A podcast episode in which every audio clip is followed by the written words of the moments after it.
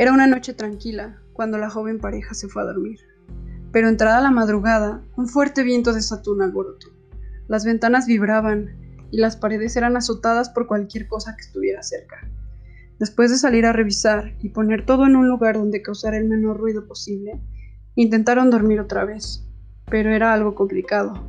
Cuando apenas estaban pegando los ojos, algún fuerte ruido les crispaba los nervios.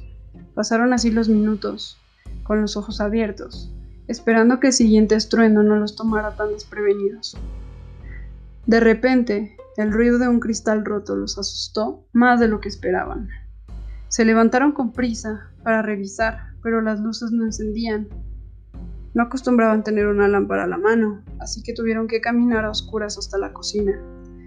Tropezaban a cada paso, a pesar de que era un camino que recorrían todos los días.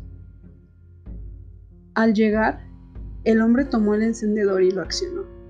Durante un fugaz segundo, frente a su cara, como si fuese el reflejo en un espejo, un rostro con la boca abierta y vacíos ojos negros le miraron fijamente acercándose lentamente como si quisiera fundirse con él.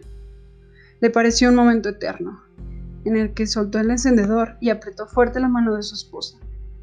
Estaba seguro de lo que vio, pero no podía decir nada para que su esposa no se asustara. Debía hacer algo, pero ¿qué?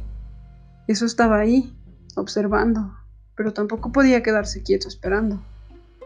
Cuando la cabeza estaba a punto de estallarle de tanto pensar, la electricidad volvió. La luz de los aparatos de cocina dieron suficiente iluminación para ponerlo tranquilo, pues estaban completamente solos. Pero después de eso no hubo tranquilidad. ¿Qué era? ¿Por qué estaba ahí?